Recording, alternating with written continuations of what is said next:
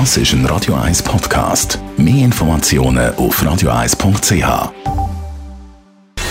Gesundheit und Wissenschaft auf Radio 1. Unterstützt vom Kopfwehzentrum Irlande Zürich. www.kopfwww.ch vor dem Posten noch schnell ein Kaffee trinken. Das ist eine ganz schlechte Idee, sagen die Wissenschaftler. Ein internationales Forscherteam hat nämlich herausgefunden, dass Kaffee trinken dazu verleitet, mehr zu kaufen, als man eigentlich braucht.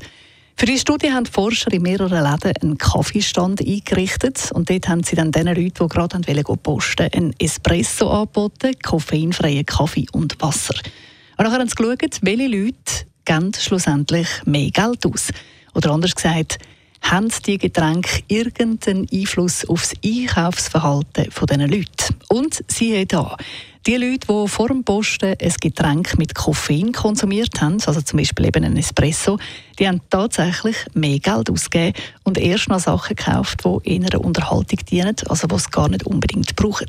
Allerdings war der Effekt dann ein bisschen kleiner bei Leuten, die sowieso regelmäßig Kaffee trinken und sich so schon an Koffein gewöhnt sind. Was haben Forscher für eine Erklärung dafür, dass Kaffee das Kaufverhalten scheinbar beeinflusst? Koffein stimuliert das Hirn und setzt Dopamin frei.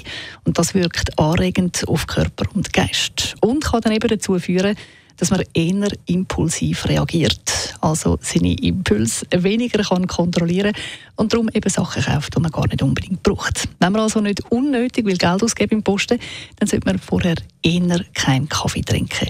Das tut laut den Forscher eben sich nicht so positiv aufs Portemonnaie auswirken.